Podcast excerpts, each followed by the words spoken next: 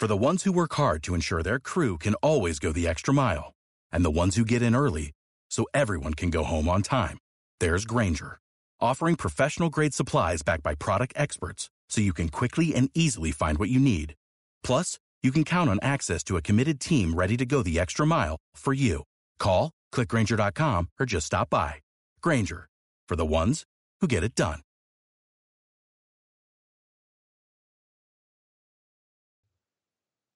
Hola y bienvenidos a la sexta edición de la cuarta temporada de Al Fondo de la Red. Comenzamos.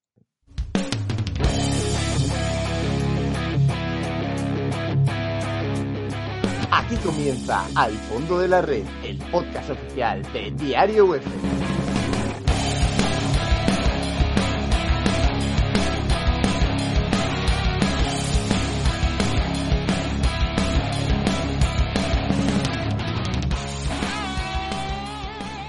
Y sí, ya estamos una semana más aquí en Al Fondo de la Red. Hemos tardado un poquito en volver, pero ya estamos aquí y no volvemos para otra cosa que no sea el Balón de Oro, por supuesto. En el día de hoy he formado un equipo espectacular porque tenemos un poquito de todo y tenemos, vamos a tener una opinión de todas las partes.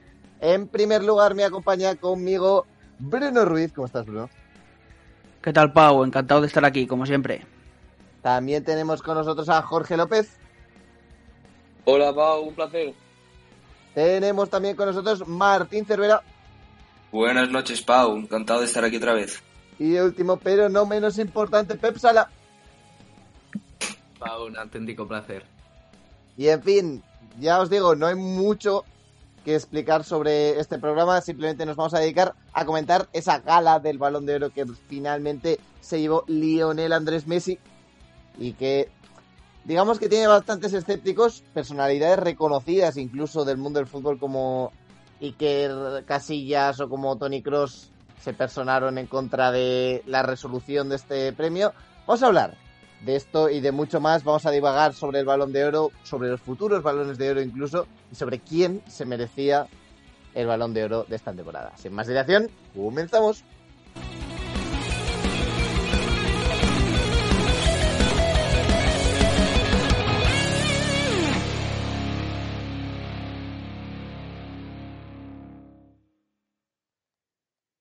Veamos.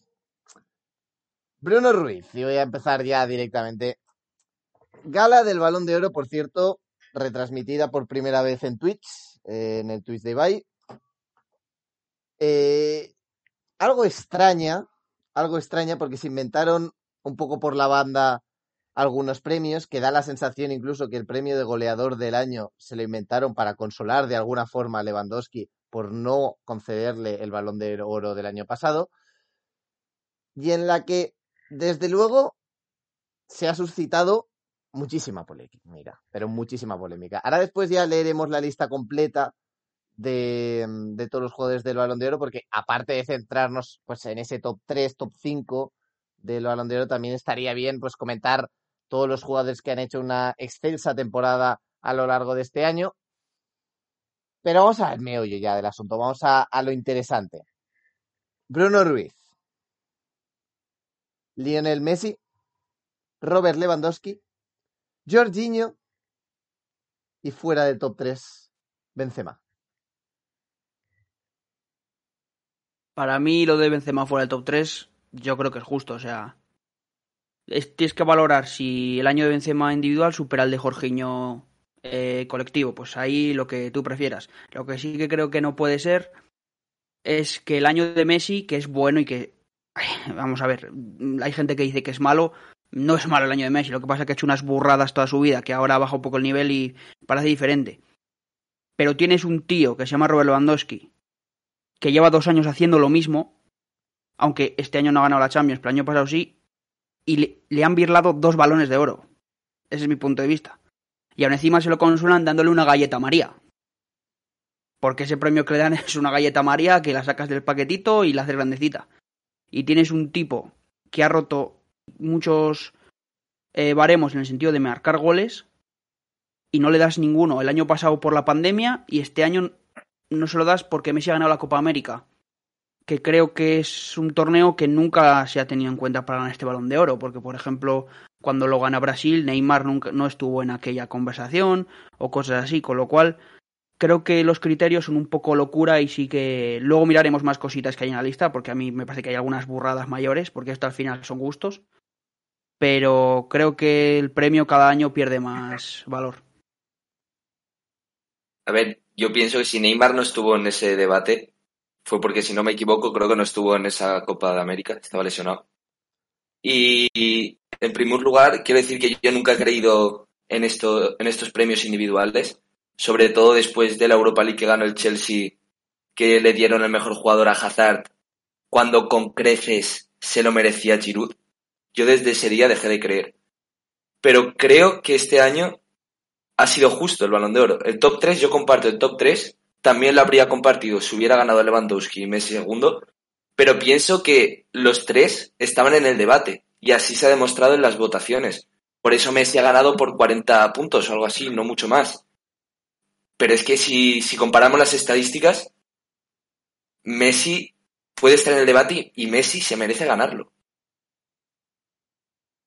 Vamos a abrir la veda de un debate antes de entrar más en, en el meollo y, y entrar en el debate más futbolístico.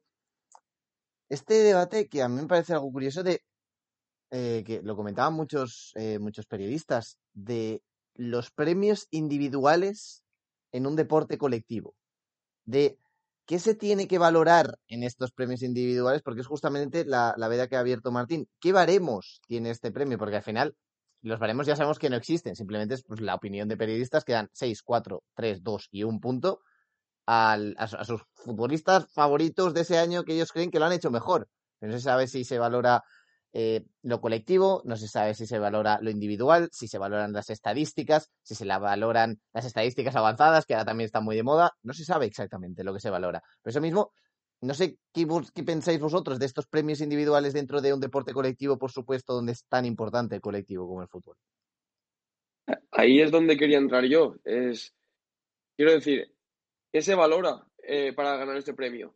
Y es que todos los años no es, nada, no, es nada nuevo, sino que todos los años es la misma historia. A ver qué, qué títulos ha ganado el jugador.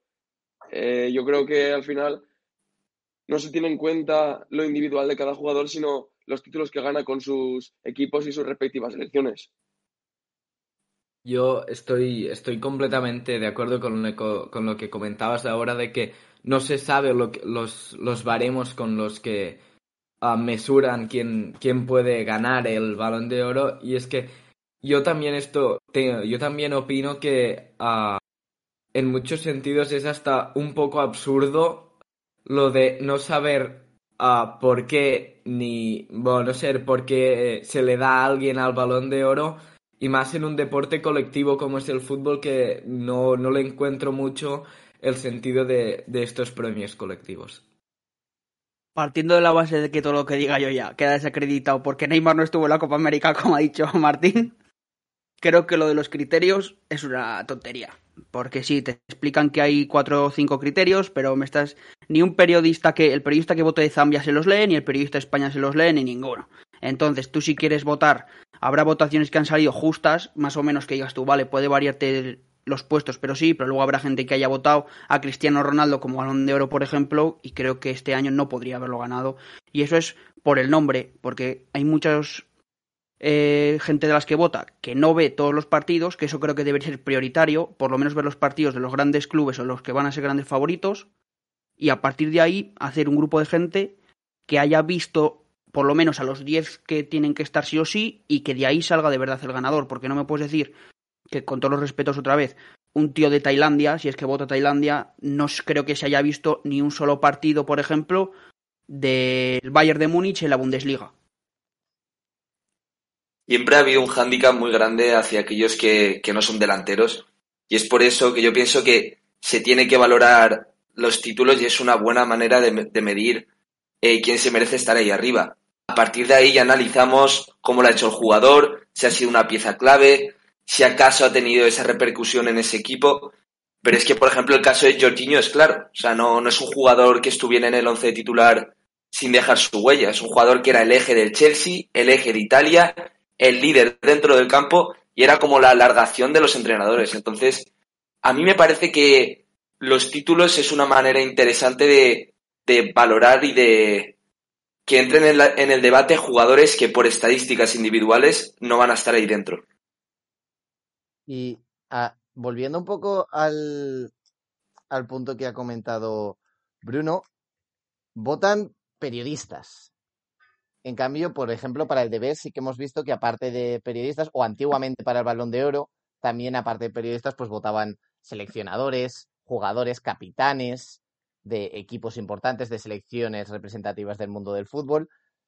No sé si vosotros consideráis que, que- qué opinión consideráis más justa, si la de un periodista experto teóricamente, porque es uno por país al final, la de un periodista experto en la materia que ve el partido desde fuera, que ve el, deporte desde fuera, o la de un propio futbolista que ha podido sufrir en su carne eh, cualquiera de las obras de arte que hacen todos los que están nominados al Balón de Oro. Y que no es lo mismo votar un periodista que es del Madrid que votar un periodista que es del Barça. Eh, es un trofeo que, bajo mi punto de vista, es muy, sub- muy subjetivo. O sea, ten- tendría que haber otra manera de, de ver a quién dar los premios que no sea un voto tan subjetivo como el de los periodistas, que cada uno vota a su gusto y, y aquí a- depende del equipo que sea, pues vota a un jugador o a otro. No es solo eso, es que yo creo que luego también, por la parte de que voten seleccionadores o capitanes, una vez que sabes que tu voto va a ser público, porque por mucho que digan que es secreto, se acaba sabiendo quién ha votado cada persona, ya tu criterio va a ser diferente, porque no es lo mismo votar lo que piensas de verdad que decir, buf, me puede leer, yo comparto equipo con Messi, con Cristiano, con Benzema, con Kanté, con quien quieras, me va a leer y va a saber que yo no le he votado. Eso ya es eh, un poco como meter la mano para que salgan los que quiere que salga el, la FIFA o la UEFA, el que organice este premio que vaya. Me sigue pareciendo. Y el de Best también, ¿eh? el de Best es otro, otra fumada que ya veremos lo que ocurre. Esto, de hecho, Bruno, lo comentaba Carlo Ancelotti, que le han preguntado en rueda de prensa y, le preguntaban sobre el mejor jugador del mundo. Y él decía que él estaba en el Madrid y que él te iba a decir que el primero es Benzema, que el segundo es Vinicius, que el tercero es Kroos, que el cuarto es Modric y que él iba a decir eso porque estaba en el Madrid, que el resto podían ser opiniones personales, pero que él como entrenador del Real Madrid tenía que decir eso. Pero es como lo que dijo Ramos, nada más llegar. O le preguntaron, yo apoyo los de mi equipo, Messi. Le preguntas, yo estoy seguro de que le preguntas a Kanté y por mucho que le haya quedado quinto, te dice que Jorginho. Y al revés. Eh, le preguntas a un jugador del United y te va a decir que Bruno Fernández o que Cristiano, probablemente. Pues al final no vas a decir a un jugador que por mucho que te parezca a ti no esté en tu equipo, porque eso va a quedar como, Buah, no voy con los míos y a lo mejor te montas un problema. Por lo tanto, ¿qué preferimos, Bruno? ¿Periodistas o jugadores? O jugadores, entrenadores, seleccionadores.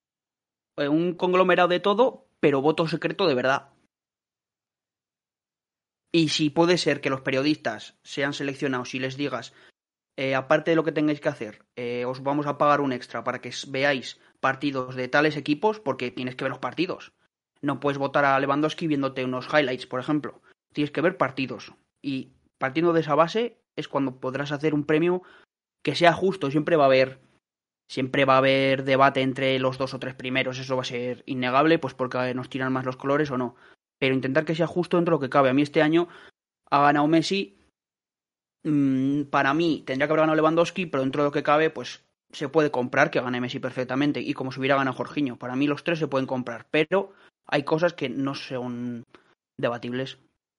Bo- Y también ah, hablando de eligiendo quién, quién puede votar en esto, yo creo que en el caso de que ah, fueran los periodistas, como es ahora, los que, los que votaran, ah, yo creo que hay que elegir bien quién debe votarlo. Porque no creo que el, el mejor periodista sea, no tiene por qué ser el que más sepa de fútbol. Yo creo que son cosas distintas y que tenemos que, disti- que distinguir, en, distinguir este sentido. Y también en el, en el baremo de medir a quién puede ganarlo, quién puede ganar el balón de oro, yo creo que ah, no podemos basarnos solo en estadísticas porque el fútbol al fin y al cabo no es matemático y va mucho más allá de lo que pueden decir los goles que ha marcado Lewandowski, los goles que ha marcado Messi o los goles que haya marcado quien sea. Y creo que en este sentido muchas veces estamos demasiado encerrados en, este sentido y tenemos que, ver más allá.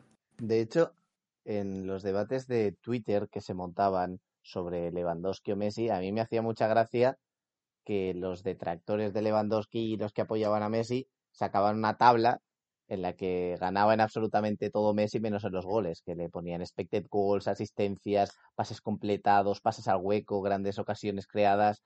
En cambio, los detractores de Messi y los que apoyaban a Lewandowski sacaban una tabla totalmente diferente en la que ganaba siempre Lewandowski en todas las, cosas, menos en las asistencias, y que sacaban cosas como los títulos, como los remates, eh, los goles por 90 minutos, los expected goals, cosas de este estilo. Entonces, digamos que la estadística también que nos puede servir como un reflejo, pero realmente incluso podemos sesgarla para que parezca que lo merece un jugador o el jugador contrario. Por lo tanto, yo creo que al final estos criterios son muy difíciles de definir y que al final yo creo que deberíamos rehuir de cualquier tipo de, de intentar medir eh, la calidad de los jugadores con algún baremo, simplemente eh, dejarnos guiar por lo que nos diga nuestra intuición, por lo que nos diga pues el, haber visto o el haber jugado contra este tipo de jugadores. Por eso mismo a mí me gusta mucho la opción de los jugadores. El problema es lo que decía Bruno, que el voto eh, fuera secreto. Sobre este tema, la última de Martín y cambiamos. Yo iba a decir lo mismo. Para mí la solución de Bruno es la mejor. Porque eh, la, la votación tiene que ser mínimamente representativa así que tiene que abarcar todo tipo de equipos, todo tipo de nacionalidades, incluso si hablamos de periodistas, no podemos dejar una parte de lado, tampoco podemos, no, no puede haber una cúpula que elija a esos que van a votar, porque eso también sería subjetivo. Entonces yo, yo pienso que tiene que abarcar todo tipo de, de, de países, todo tipo de favoritismos, todo tipo de prensa que favorezca a un club y a otro. Y pienso que es una tarea muy complicada yo no, no se me había ocurrido ninguna solución antes de que lo dijera Bruno, pero para mí la solución de Bruno de, que se haga bajo sumario de una manera secreta me parece, me parece la mejor. Es complicado, desde luego es complicado de conseguir, ¿eh? porque siempre pueden haber filtraciones y cuando haya filtraciones se puede liar eh, la de Dios bendito, pero si pudiera ser posible y si de alguna forma se pudiera garantizar este voto secreto, que yo creo que con la tecnología que tenemos a día de hoy sí que se puede garantizar, sería lo más acertado, yo creo. Pero bueno, vamos ya, porque Bruno estaba un poquito indignado. Vamos a hacer, si os parece, o sea, ya hemos hecho spoilers de los tres primeros, pero me parece que el que no se hubiera dado cuenta de cuáles eran los tres primeros estaba un poco desinformado de esto en el mundo del fútbol. Pero vamos a ir, si os parece, de abajo arriba y vamos comentando nombres. Y el primero que yo sé que Bruno tiene ganas de comentar porque está muy indignado eh, los dos únicos jugadores que no han recibido absolutamente ningún punto en la votación del Balón de Oro son Luca Modric del Real Madrid y César Aspilicueta del Chelsea. A mí que no voten a Modric, aunque soy madridista, bueno, lo puedo entender, pero Aspilicueta, capitán del Chelsea, que ha sido una apisonadora este 2021, porque es 2021. una de las piezas claves de España también en la Eurocopa uno de los mejores centrales de Inglaterra, que ha jugado incluso también de carrilero, y no ha recibido ni un solo voto, y por delante hay gente, no me voy a centrar en gente de otras ligas, tampoco, hay gente de la Premier por delante que va a seguir diciendo que me parece una locura que estén, e incluso que no estén, porque por ejemplo, voy a hacer un spoiler, Antonio Rudiger, que para mí es el mejor central de 2021, no, están, no han recibido ni un solo voto y no ha estado entre los 30. Me parece una locura que el, el mejor central, porque para mí el caso de Rudiger Podría haber sido opacado si Rubén Díaz gana la, la Champions, por ejemplo, pero para mí Rudiger o Rubén Díaz era en el caso de Van Dijk el año que estuvo en la, en la votación, porque son dos centrales que han dominado y han sido súper dominantes y desde ellos sus equipos han crecido también. Y uno va a salir ahora dentro de poco que ha quedado atrás, que ese, bueno, lo puedo comprar porque no ha ganado nada, pero Rudiger no ha estado ni en la votación habiendo ganado la Champions y siendo un central dominante tanto con el Chelsea como con Alemania. Que claro, no podían votar a Rudiger básicamente porque no estaba entre los 30 seleccionados. Esto funciona así. France Football elige a los 30 seleccionados y a partir de aquí se vota. Los siguientes, y vamos a hacer eh, hasta el 19. Vamos a dejarlo en el 19, que el 18 tiene, eh, tiene su salseo. Eh, vamos con Nicolo Valera, Rubén Díaz, Gerard Moreno, que han quedado empatados los tres. Después tenemos a Phil Foden, Pedri, Harry Kane, Lautaro Martínez, Bruno Fernández, Riyad Mahrez y Mason Mount. Yo, primero, hacer mención especial, por supuesto, a, Gerard Moreno. Es maravilloso. Por cierto, que he estado cotilleando eh, datos de jugadores del Villarreal a Balón de Oro y no me esperaba quién había sido, porque yo me esperaba que Riquelme iba a ser el jugador que más arriba había quedado en una votación del Balón de Oro del Villarreal, pero no, pues curiosamente es Marco Sena, que quedó en una votación del Balón de Oro el número 11. Le votaron 15 puntos o algo por el estilo. Estaba, estaba bastante bien. Riquelme fue nominado en dos ocasiones, pero no, creo, creo que el máximo puesto que obtuvo fue el, el 15. Pero en fin, Martín, por también complementar con otra visión de la Premier, ¿quién crees que tendría que estar por delante de otros de jugadores de la Premier? Que comentamos César Aspilicueta, está el último jugador de la Premier de los 30 que hemos comentado. Mm, ¿Harías, desharías algún orden de los que hemos comentado? A ver, en primer lugar, lo que haría se- sería meter a los cuatro de la defensa del Chelsea, Rudiger, Christensen, Azpilicueta y Edward Mendy, que es el gran olvidado, dentro del top 25 por lo menos. Porque es que las estadísticas que nos ha brinda- brindado el Chelsea este año, tanto en Champions League como en la Premier League, son dignas del mejor Chelsea de José Mourinho. Incluso las superan. Así que yo lo mínimo que haría sería meter a esos cuatro dentro de este top 30. Me parece un poquito lo que hablábamos, que la repercusión mediática tiene, tiene un papel muy importante. El Chelsea era más conocido como bloque que como, como jugadores estrellas. Entonces eso hace que jugadores como Pedri, con todo el respeto del mundo, esté por delante de jugadores como Azpilicueta, que esté por delante de jugadores como Rudiger. Y hace que, bueno, bueno, ya, ya, lo vas a decir tú después, me voy a callar, pero, pero eso, que me parece un poquito un, un gran olvidado el Chelsea. Que le den el premio al mejor equipo de Europa porque es merecido. Eh, recordar a nuestros espectadores, por cierto, que Pedri ganó el trofeo Copa, que se le da al mejor jugador joven del año, superando a otras celebridades como puede ser Bukayo Saka, como podría ser Mason Greenwood, y que se coló en la lista de 30, de 30 jugadores para el Balón de Oro, que por cierto no estaba pre- había una preselección y Pedri no estaba en la preselección, pero después explotó toda la Eurocopa y todo el y todo el resto y se coló en la última selección de, de 30 jugadores. Voy a ir ahora con Jorge López y con Pep Sala. Pedri merece estar tan arriba, porque realmente está arriba, en su primer año en la élite, estar calificado como el jugador 24 de todo el mundo. Mm, Bajo mi punto de vista, yo creo que sí. Pedri sido un jugador que nadie se esperaba que, que iba a explotar de esa manera. Eh, entró en un Barça donde el Fútbol Club Barcelona estaba en un momento débil. Y bueno, al principio, eh, al principio eh, ya se le notaba cositas, pero poco a poco entrando en el juego y, y hasta se vio este verano. Fue a la Eurocopa, fue a, los Juegos Olímpicos y han explotado al chaval. Yo creo que, el Pedri estar dentro del top 25 es algo que, debería de ser así.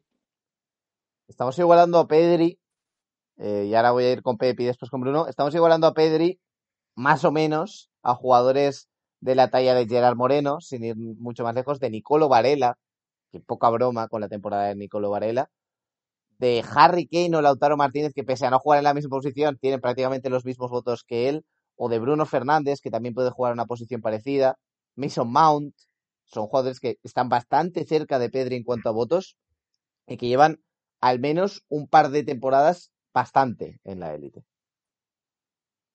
Pero es que ya no es todas las temporadas que llevan, sino estamos viendo esta temporada. Y para mí esta temporada Pedri ha sido una bestia. En mi opinión, Pedri ilusiona más por lo que puede ser. Porque en él proyectamos a un Iniesta, a un Xavi, viene de la Masía, está recorriendo los pasos de, de sus referentes, pero en mi opinión es muy precipitado que esté en una lista tan exclusiva y tan prestigiosa. Eh, en el Barça se ha demostrado que es un gran jugador, pero que aún le queda mucho recorrido, aún necesita experiencia, aún necesita atreverse. Pedri jugaba, jugaba para atrás la mayoría de veces, no se arriesgaba, ha sido un jugador conservador hasta ahora, y entonces lo que pasa es que tenemos en la retina al Iniesta, al Xavi, y por eso pensamos que puede llegar a ser eso, incluso nos ilusionamos todos. Pero en mi opinión es algo precipitado. Primero que nada, Martín, tú me has dicho una al principio y ahora. Pedri no viene de la masía, amigo. Hostia, es verdad. Vale, patinada, patinada. 1-1, eh, vamos a empate. Toda razón. Yo creo que Pedri sí que tiene que estar en el top 30.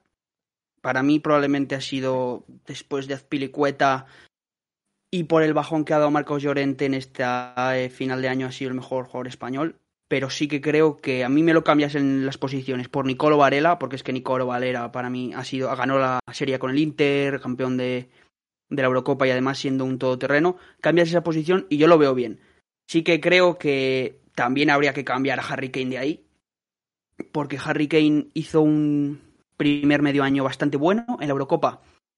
Empezó dubitativo y luego fue un poco sí, ¿no? Y, y ahora, bueno, ya hemos visto esta temporada que Harry Kane de momento no existe, está empezando otra vez, pero entonces yo creo que Harry Kane ahí está un poquito arriba.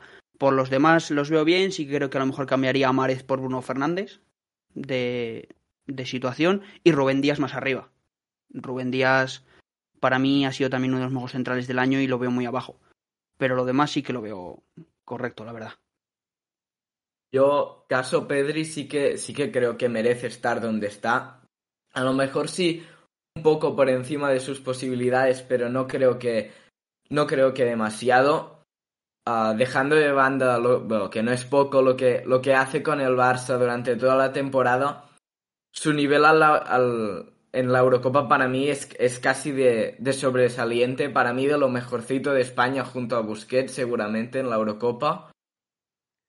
Y, yo creo que es totalmente merecido y para mí es un jugador que ya es muy maduro para la edad que tiene. Sí que es verdad que hay muchas cosas que debe de, de, terminar de, de desenvolupar si quiere ser un jugador top, pero para mí ya, ya, ya tiene el nivel para estar donde está.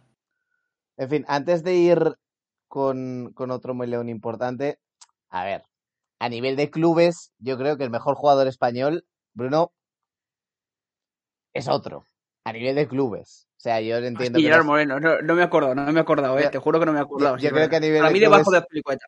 Para mí por debajo de Pelicueta. Pero porque aquí sí que yo creo que están a un nivel parecido y te puede tirar más que uno es delantero y hace más números, pero es que Azpilicueta para mí. Yo creo que están ahí, ahí, ¿eh? te lo puedo comprar, pero sí, sí, sí, se me había olvidado, la verdad, no. Y mira que está aquí, tengo aquí delante la clasificación y no lo he visto, la verdad. Después a nivel de Eurocopa, entre que Gerard no estuvo de todo acertado y Luis Enrique tampoco quiso darle todo el bombo que yo creo que merecía, eh, sí que es verdad que eh, bajó un poco el caché, pero vaya. Vamos a abrir otro melón. Vamos a abrir el melón Simón Kiaer. Clasificado número 18 en la lista del balón de oro. Un jugador que por lo menos habían dudas de que se le nominara entre los 30 mejores jugadores del planeta, pero es que ha quedado del 18, Martín. Yo sinceramente soy partidario de que se le haga algún tipo de mención honorífica por lo que hizo, por cómo se portó, cómo en esa situación tan complicada fue capaz de, de minimizar todo lo ocurrido. Pero pienso que hay que saber diferenciar entre el rendimiento y lo que hizo, porque es tan, es tan duro para Kier que hay una comparación tan simple como comparar a otro central de Dinamarca, que fue Christensen, con él mismo. Christensen fue un jugador clave en, que el Chelsea fuera campeón de la Champions League. Fue un jugador que en Dinamarca jugó todo también y no está ni entre los 30 nominados. Entonces deja un poquito en evidencia estos 30 nominados de, de, la, de la gala de Balón de Oro y sobre todo la situación de Kiaer que se ha puesto en el en, la posición 18. Partiendo de que Kiaer ha sido uno de los mejores centrales de Italia, también con este Milan, fue importante en Dinamarca. Yo creo que lo ideal habría sido darle la galleta que le dan a Lewandowski, dársela a Kjaer, porque al final lo que hizo es muy importante, eso es innegable, es en ese momento que, que bueno, que fue duro para todos con Eriksen, pero creo que poner a Kjaer el 18 y no voy a adelantar acontecimientos, pero como el tercer mejor central de esta bota de este año, que para mí es un poco una locura y sí que es verdad y voy a volver a repetirme que ha sido de lo mejorcito de Italia este año, pero por delante de Rubén Díaz, de Rudiger que no está, eh, si nos ponemos muy quisquillosos. El tema de Christensen va. A mí Christensen no me parece que han tenido niveles similares en cuanto a importancia. En el sentido de que yo antes que a Christensen aquí meto a Rudiger, entonces para mí Christensen no entra. También podrían entrar algún jugador de la Liga Española que no acuerdo ahora mismo, por ejemplo. Eh, Raúl Albiol me parece que es un central que si hay que mirar en España, podrías meter también por la temporada del Villarreal. Pero sí que es verdad que Rudiger y Rubén Díaz tendrían que estar por delante de este señor seguro. Pero que, bueno, lo han querido premiar así, pues, pues oye, pues un aplauso para ellos, pero creo que es un poquito injusto. Una, una galleta María para todo el mundo, Bruno, al final, para tenerlos a todo el mundo contentos. Y ya está, vamos a seguir con la lista, vamos a seguir con la lista, tiramos más para arriba. Otro nombre, por cierto, que se cuela aquí, Luis Suárez. Sí que es verdad que hizo un final de temporada bastante bueno, pero que este inicio está siendo horrendo. Después tenemos a Neymar número 16 y Raheem Sterling número 15. Vamos a detenernos brevemente con Pep Sal aquí y seguiremos para arriba. En clave Suárez, uh, sí que es verdad que uh, su nivel es muy bajo, sobre todo en cuanto a juego, pero sí que es verdad que luego también uh, en los momentos importantes, bueno, en ligas, sobre todo en los momentos importantes, ha aparecido y gran parte de esta, de esta liga que, que ganó el Atlético de Madrid el año pasado, sin él no la consigue y sin, sin sus goles importantes es imposible que, que, la, que la consiguiera. Pero uh, dicho esto, uh, Luis Suárez ahora mismo es, es anticompetitivo en, en cuanto a juego por cualquier, por cualquier, para cualquier equipo que quiera luchar por, uh, por algo grande en Europa. Es un jugador que resta en muchísimas facetas de, del juego ahora a su edad y que solo suma en el área. Pero claro, lo que suma en el área, sobre todo en clave, en clave regularidad de la liga, es, un nivel que muy, muy, muy pocos pueden, pueden alcanzar. Eh, para mí, si tendría que haber entrado alguien del Atlético de Madrid, era Carrasco este año. Creo que su año eh, sobre todo porque el, por el bajón que había dicho anteriormente de Llorente, si no, probablemente Llorente. Pero para mí Carrasco ha sido el mejor del 2021 del Atlético de Madrid, además con Bélgica no lo hizo mal. Y aparte, eh, Neymar el 16, es que el problema de Neymar es las lesiones. Ahora ha vuelto a tener una muy dura y este año creo que se ha lesionado también otras dos veces.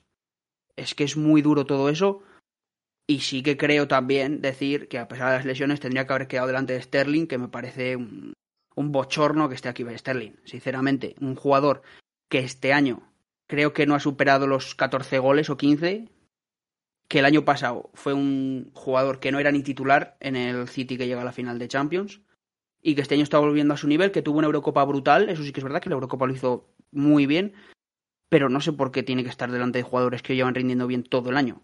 Y y simplemente es otro, otro borrón más de este balón de oro que sigue haciéndome a mí, por ejemplo, que cada vez me guste menos. Y mira que yo soy partidario de estas cosas. Con estos tres jugadores se ve claramente la, la manera de, votar de, de, los periodistas, sino que votan por, por el nombre. Eh, se ha visto claramente que, bueno, Luis Suárez tuvo un momento de su temporada del año pasado donde el Atleti con goles suyos, recuerdo el Alavés en el último minuto, eh, por goles suyos se lleva la liga, pero es que no son regulares. Entonces, y para mí este año están ahí por, porque se llaman Luis Suárez, se llama Neymar y se llama Sterling, pero para mí no deberían estar ahí. Yo firmo debajo de lo que ha dicho Pep Sala antes sobre Suárez. Incluso pienso que, que, el nombre le ha dado un pequeño empujón. Y en cuanto a Sterling, por ejemplo, es el, gran, es el claro ejemplo de que la prensa inglesa tira mucho y es muy sensacionalista en esos sentidos pocos candidatos ingleses, entonces él va a estar ahí presente. Lo mismo podría pasar incluso con Kane, que hemos visto que está, que está bastante arriba. El caso de, de Neymar. Yo pienso que con Neymar no paramos de darnos baños de realidad, que, que no puede, que encadena lesiones, encadena, encadena malas rachas, no acaba de explotar. Y sinceramente pienso que nos tenemos que dar ya cuenta que, que el mejor Neymar ya no está. O sea, yo ya no lo veo físicamente ni como era y me duele en el corazón. Pero, pero pienso que, que su prime ya, ya es algo pasado. Duras declaraciones de Martín. Vamos a seguir, vamos a avanzar un poquito, porque si no nos va a quedar un programa de una hora. Bruno, voy a conectar, por ejemplo, contigo los dos mejores centrales del año 2021, que son nada más y nada menos que la pareja de centrales de la selección italiana. Y ojo, porque Bonucci por detrás de Chiellini. Bonucci el 14 y Giorgio Chiellini el 13. Aquí es cuando entra de verdad las dudas sobre el criterio. Porque son dos centrales que hicieron una Eurocopa excelente, los mejores centrales de la Eurocopa, probablemente. Pero más allá de eso, este año, la Juventus, si hay algo en lo que ha dado malas señales también, aparte de en juegos, en, atrás y no sé qué hacen aquí. Sí que aquí es cuando piensas, ¿qué pasa? Que un mes bueno en mes de Eurocopa o de Mundial es lo que marca todo, porque es que entonces los jugadores que van a hacer, que no jueguen durante el año y la Eurocopa sí, o el Mundial. Esto es lo que me deja dudas. Si es un premio a la carrera, bueno, te lo puedo comprar, darles otra galletita María de estas que estamos repartiendo. Pero que estén aquí, que estén entre los 30, te lo puedo comprar también perfectamente, porque al final, bueno, son 30 jugadores, puedes decir, bueno, venga, han hecho una Eurocopa brutal, la han ganado, lo metemos, pero si no, no sé, me parece extraño sobre todo la posición. La posición exacta, yo sí que me acuerdo que, de hecho creo que incluso lo tuiteé, que en el momento de la Eurocopa no se me ocurría una pareja de centrales mejor que Chiellini y Bonucci en clave Italia.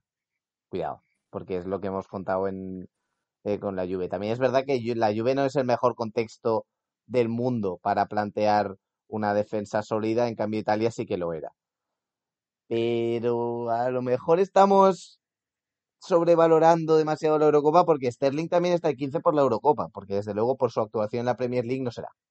Entonces, y también tira la Copa América después con lo de Messi y tal, a lo mejor estamos sobrevalorando un poco demasiado los trofeos eh, internacionales y no dándole tanta importancia a las competiciones domésticas. Puede ser, y también puede ser por justamente lo que tú comentabas antes, Bruno, que digamos que las competencias internacionales sí que las ve absolutamente todo el mundo. En cambio, ver todos los partidos de las ligas domésticas de todos los jugadores, mm, ahí ya nos cuesta más.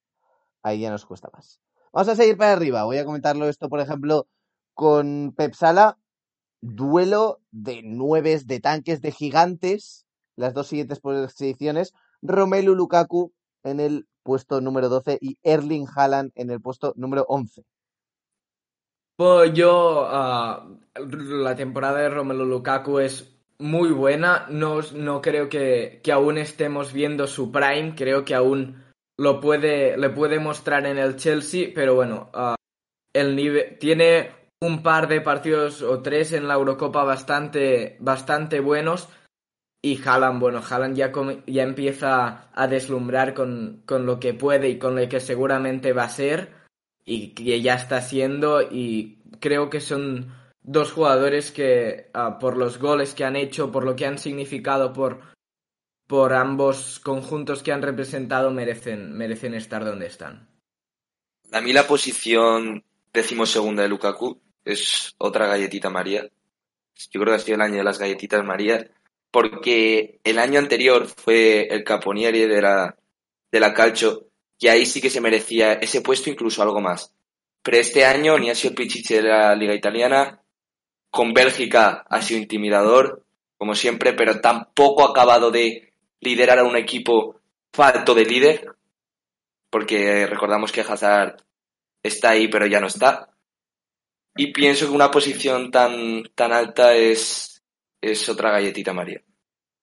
Tenemos que apuntarlo, Bruno, lo vamos a apuntar para los extras, de por qué demonios con la selección dorada que ha tenido Bélgica nunca ha funcionado esa selección y nunca ha tenido un líder representativo, ni Kevin De Bruyne, ni Lukaku, ni Courtois, ni de Hazard, es que de verdad, o sea, la, la, la generación de Bélgica era espectacular, pero nunca han acabado de arrancar y esta Eurocopa ha sido una decepción más para el libro de decepciones. Hablando de grandes porteros, que Thibaut Courtois no se metió entre los 30, sí que lo hizo Gianluigi Donnarumma, que es el portero que más arriba se clasifica y de hecho creo que el único de todos de los 30 jugadores que se seleccionaron, básicamente y otra vez por esa maravillosa Eurocopa que hizo, que de hecho fue el MVP de la Eurocopa. Pero vamos a ir avanzando un poquito más justamente de quienes estamos hablando, vamos a hablar de tres más. Vamos a hablar de Kylian Mbappé en el puesto número 9, bastante bajo. Kevin De Bruyne, puesto número 8, y Mohamed Salah en el puesto número 7. Y después ya empezaremos con el SASE.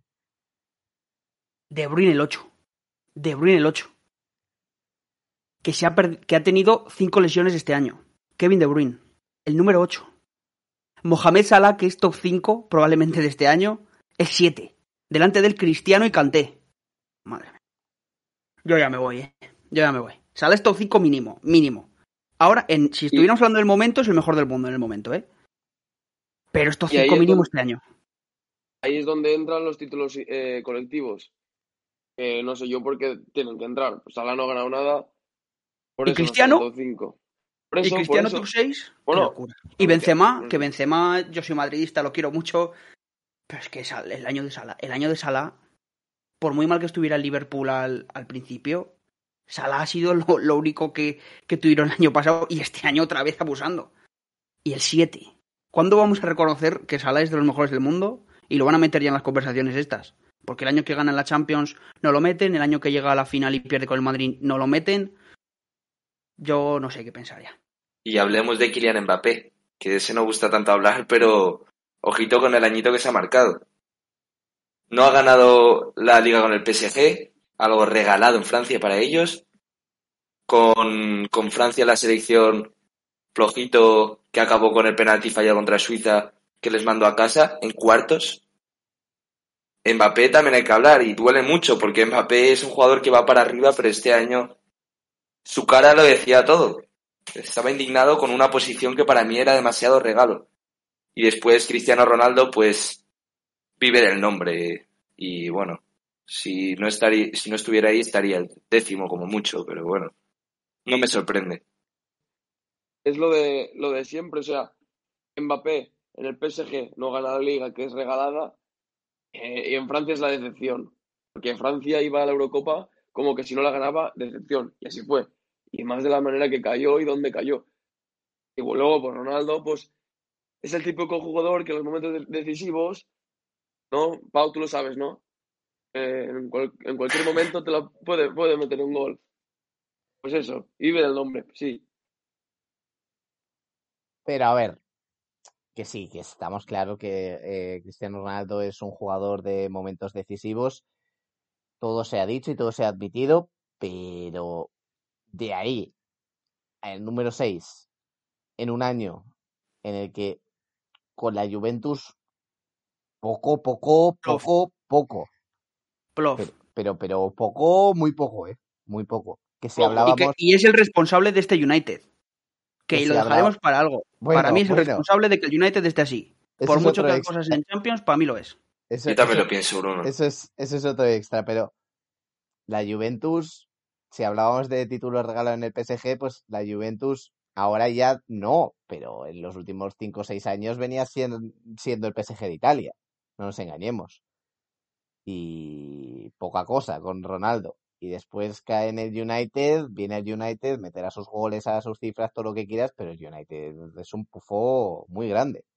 Entonces, poner a, Es que estamos hablando justamente de la importancia de lo colectivo y después ponemos a Cristiano el sexto, que en lo colectivo ha sido seguramente el peor jugador de este ranking. De los 30, colectivamente, seguramente Ronaldo haya sido el peor de, este ranking. Colectivamente, porque con la selección, poco, poco, poco, penaltis, porque básicamente de los 5 o 6 goles que hizo en, en la Eurocopa, me parece que 4 fueron de penaltis. Y después, pues goles bastante importantes en Champions, pero lo que decimos, empeora el juego en lo colectivo. Y tampoco ha logrado ningún título ni ninguna fecha. Yo qué sé, por lo menos los jugadores de Manchester City llegaron a la final de. eh, llegaron a la, a la- a la final de Champions, los ingleses llegaron a la final de Eurocopa, pero es que tampoco podemos marcar ninguna cita reseñable en el calendario de Cristiano Ronaldo en el 2021. A mí, sinceramente, y es que ya no me parece ni incluso cifras. Yo creo que lo de Cristiano Ronaldo es nombre, a secas. Nombre. A mí me duele mucho ver a Cristiano así. eh. Yo no sé si es el mejor que he visto en el Madrid, eso tendría que pensarlo, pero ver a Cristiano así me duele mucho. Y lo que decía yo por delante, es que a mí lo de Salah el séptimo, te lo juro, cuando lo leí yo me quería morir, ¿eh? decía, no, no puede ser, no puede ser, es que no puede ser. Un jugador que abusa, que tú ves cualquier partido suyo y dices, "Bah, si va andando el tío, va andando y está abusando, no puede ser. Vamos a ir con. Podemos seguir comentando mientras tanto, pero vamos a, vamos a introducir también al quinto que es N'Golo Kanté y al cuarto que es Benzema, que habíamos dado unas pinceladas por encima. Y ya hablaremos del top 3 rápidamente, que ya lo hemos comentado antes, pero hablaremos del top 3 eh, por encima y daremos nuestro orden, si queréis. El problema de Kanté es que era un jugador de rotación en el Chelsea de Tuchel. Es más, era suplente hasta que se lesionó eh, Kovacic. Pero es que cuando jugó en Champions, es que se convirtió, era, era, estaba omnipresente. Fue el mejor jugador de, de los octavos de final contra el Atlético de Madrid. Mejor jugador de la ida de la semifinal contra el Madrid. Mejor jugador de la vuelta contra el Madrid. Mejor jugador de la final de Champions. Entonces, claro, ahí ya empiezas a valorar si, si eso es meritorio para ser quinto. Yo pienso que si no es quinto sería sexto o séptimo. Para mí debería estar en el debate para estar en esas posiciones y que es merecido. Eh, es un jugadorazo, pero nos olvidamos siempre del principio de, de los años y solo valoramos al final el tramo final. No puedes tenerlo ahí de candidato por tres partidos. No puede estar ahí. No puede estar ahí por tres partidos. Y yo con el Madrid dije, este, Kanté no es titular en el Chelsea, tío, que yo sé que no es titular y nos está reventando. Pero no puede ser por tres partidos estar ahí, es como Cristiano, entonces lo tiene que estar ahí también. El sexto por lo de la Champions. Que que también tres con partidos. Francia un punfo también. Pero qué tres partidos y, y los de Salah con el Liverpool, por ejemplo, Pero Salah con el Liverpool vive, Salah vive de este, de este tramo del principio de liga, porque el año pasado, ¿quién fue mejor que él? ¿Quién fue el máximo asistente, el máximo goleador? Y Salah, pero estás esto- cuenta- este principio no, de liga ha acentuado no, lo que hizo el año pasado. estás equivocando tú en una cosa, y es que tú estás pensando en el principio del año, pero estás contando también el medio de 2020. Porque Kane a partir de 2021 pegó un bajón importante también con el Tottenham. Y el Liverpool empezó otra vez a volver a crecer porque Alexander Arnold empezó a volver a estar y todo el rollo. Y Salah, para mí, es el único que ha mantenido el nivel y ahora está volviendo a reventarla. Pero Kanté, como te he dicho, es un jugador de rotación en el Chelsea que es buenísimo. Que es buenísimo. Porque si dices que Kanté no. Probablemente si él jugara todos los partidos, quinto y se me queda corto. Pero por tres partidos que volvemos a lo que decía Jorge y decías tú, Pau, que son los partidos que ve todo el mundo, Chelsea Madrid y la final de Champions, lo metes ahí. Pero es que luego en la Eurocopa tampoco. tampoco hizo nada con Francia. Entonces a mí ahí el argumento se me vuelve a caer, porque entonces si defiendes que Kanté tiene que estar ahí, Cristiano también. Me explico, Kanté ha ganado la Champions y Kanté fue jugador de rotación hasta que se eh, lesionó Kovacic, que fue al mes. Después jugó todo al lado de Jorginho y cumplieron como nunca. Cumplió con creces. Fue el mejor de esos tres partidos, hizo una Champions, unas eliminatorias de lujo y fue un jugador clave en, en que el Chelsea alzara la Champions. O sea, no, no es que fuera jugador de rotación toda la temporada, fue una un pequeño tramo y la lesión de Kovacic ayudó, ayudó a que entrara en el equipo. Ese es, eh, pero ese es el tema, que Kanté no ha sido, y ahora mismo en el Chelsea yo no sé si va a seguir siendo titular cuando Kovacic vuelva al 100% de verdad. Porque se nota mucho cuando no está él. Entonces yo a, a raíz de eso digo, Kanté top 10, probablemente, pero top 5, teniendo en cuenta este año precisamente lo de que no haya sido titularísimo, titularísimo, a mí sí que me molesta. Y más aún teniendo en cuenta también lo de la Eurocopa, que hay que hacer un balance de todo. Como hay que hacer un balance de todo, yo creo que gente como Salah o como de este top 10 probablemente sí que te compro que fuera sexto ahora mismo mirándolo, porque de ese top 10 lo veo más adelante a Salah. Pero a mí me parece que darle la quinta posición a Kanté es volver a esto de que cuatro partidos importantes los juegas bien, ganas o posiciones o el balón de oro. Y eso a mí me parece que es desacreditar el año de gente que no tiene esa oportunidad. Eh, para ir cerrando, porque si no ya nos vamos aproximando a la hora peligrosamente y se nos puede ir esto eh, mucho de madre. Yo creo que en el top 4 estamos todos de acuerdo. Creo que en el top 4 estamos eh, prácticamente la mayoría de gente que opina sobre esto del balón de oro está de acuerdo en el top 4 en las cuatro personas que hay, no en el orden, que se me entienda bien, ¿vale? En las cuatro personas que hay dentro de los cuatro mejores jugadores del, del mundo, según el balón de oro. Lo que os voy a pedir para acabar, que me hagáis esa clasificación, vuestra clasificación personal, si queréis, pues justificar la respuesta como el colegio, pero cortito. Vamos, no vamos a desplayarnos mucho. Eh, voy a empezar por Pep Sala, por ejemplo. Yo en cuarto lugar me quedo con Benzema. A tercero Jorginho. Segundo Messi y primero Lewandowski lo de Lewandowski también es a gusto personal porque creo que entre lo del 2020, que no se le puede dar, y que el 2021 es casi una continuidad de lo que hace en 2020, creo que al fin y al cabo se lo merece. Y Messi, pese a hacer una temporada extraordinaria, siendo Messi, no deja de ser una temporada mediocre, que se me entienda comparándolas con, con, su mejor nivel. Y por eso me, me quedo con el polaco. No podemos caer en eso porque Lewandowski el año pasado ganó el sextete y este año no ha ganado nada importante. Entonces, es una alargación a lo mejor en estadísticas, en números, pero en lo que ha ganado y en lo que ha significado no. Para mí es... La mejor liga del mundo, eh. ha ganado la segunda mejor liga del mundo ahora mismo. Eh. Bueno, debatible eso. Segunda, liga, segunda mejor liga del mundo. Y también en las estadísticas en la Bundesliga se inflan como, como nada. Que eso también hay que tenerlo en cuenta. Ranking, Martín, el ranking. Me eh, gustaría poner a mí a Lewandowski en España a ver cuántos mete. ¿eh? Se echaría también, seguro. Cuarto, eh, Benzema, que para mí ha hecho un temporadón y se merece estar ahí. Tercero, Jorginho. Plata, Lewandowski. Y oro, Messi. Ah, claro, me parecería bien también si está segundo Messi y primero Lewandowski. Pero me parece que los pocos puntos que se han quedado los tres de arriba es muy justo y es aceptable. Bruno. A mí es que ponerlos en posiciones me parece que sería poner primero y segundo Messi Lewandowski peleando y Jorginho Benzema. Es que no sé qué poner por encima de qué. A gusto personal sería Lewandowski primero, Messi segundo, Benzema tercero y Jorginho cuatro, cuarto. A modo objetivo, probablemente lo que me cambie es lo de Jorginho y Benzema pero me parece muy difícil ordenarlos eh, así, de esa forma. Y creo que Messi, lo que va a tener Messi de este año es que este año se va a recordar porque es el año en que Messi consigue ganar una Copa América. Y eso es verdad que va a tener, que ha tenido mucho peso y que le podría dar ese plus, pero yo es que le van dos quitos balones. Es que tendría que tener dos. Uno mínimo tendría que tener. Y eso a mí me duele mucho. Por último, Jorge. ¿Cómo tiran los colores, eh, Bruno? Benzema tercero. para mí, para mí Benzema cuarto, Jorginho tercero, Messi segundo y primero Lewandowski, porque para mí el año pasado, o sea, 2020, está claro que se lo tenía que haber llevado y este año ha sido, como ha dicho Pep, la continuidad, o sea, ha seguido igual.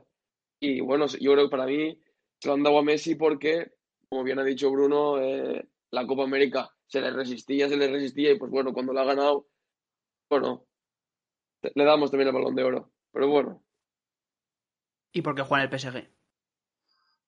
Bueno, eso, eso habría que verlo porque al final los periodistas. Donnarumma y, Donnarumma y Mbappé están también en el décimo y el noveno. ¿eh? Los periodistas no los elige France Football, pero no son de, de France Football. Rápidamente voy a dar, mientras despedimos el programa, voy a dar mi top también, porque después no me diga que no me mojo. Eh, para mí, Benzema cuarto, Jorginho tercero, Robert Lewandowski segundo y Leo Messi primero. Porque ya no es que haya ganado la Copa América, sino cómo ganó la Copa América. Porque yo creo que todos los que nos vimos esos partidos, pocas veces hemos visto a un Messi a ese nivel y dominando, sobre todo pocas veces hemos visto a un jugador dominar un torneo internacional de esa forma. Porque el dominio de Messi en la Copa América fue absoluto. Vamos despidiendo el programa.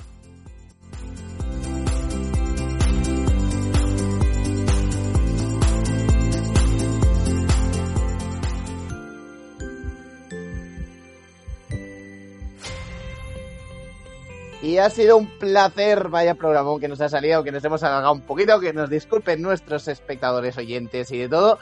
Bruno Ruiz, un placer tenerte por aquí. Igualmente, y hacer una petición a France Football el año que viene que mueva el balón de oro después del Mundial. No es mala idea, no es mala idea, no es mala idea. Porque el año que viene si Messi gana el Mundial, ahí yo creo que sí que... Que para mí Argentina es favorita, ahí sí que... Sí que va a tener un peso importante Messi. ¿eh? No es mala idea, no es mala idea. Martín Cervera, un placer. Galletitas María para todos. Saludos y hasta la próxima. Eso siempre. Jorge López. Un verdadero placer, Pau. Encantado de estar aquí otra vez más. También tenemos a Pep Sala, un placer. Un auténtico placer, Pau. Y ya saben, nos pueden seguir en nuestras redes sociales, en iBooks y en Spotify, al fondo de la red, y en Twitter y en Instagram, arroba diario barra baja UF. Yo soy un servidor, Pau García, y nos vemos en el próximo programa. ¡Hasta luego!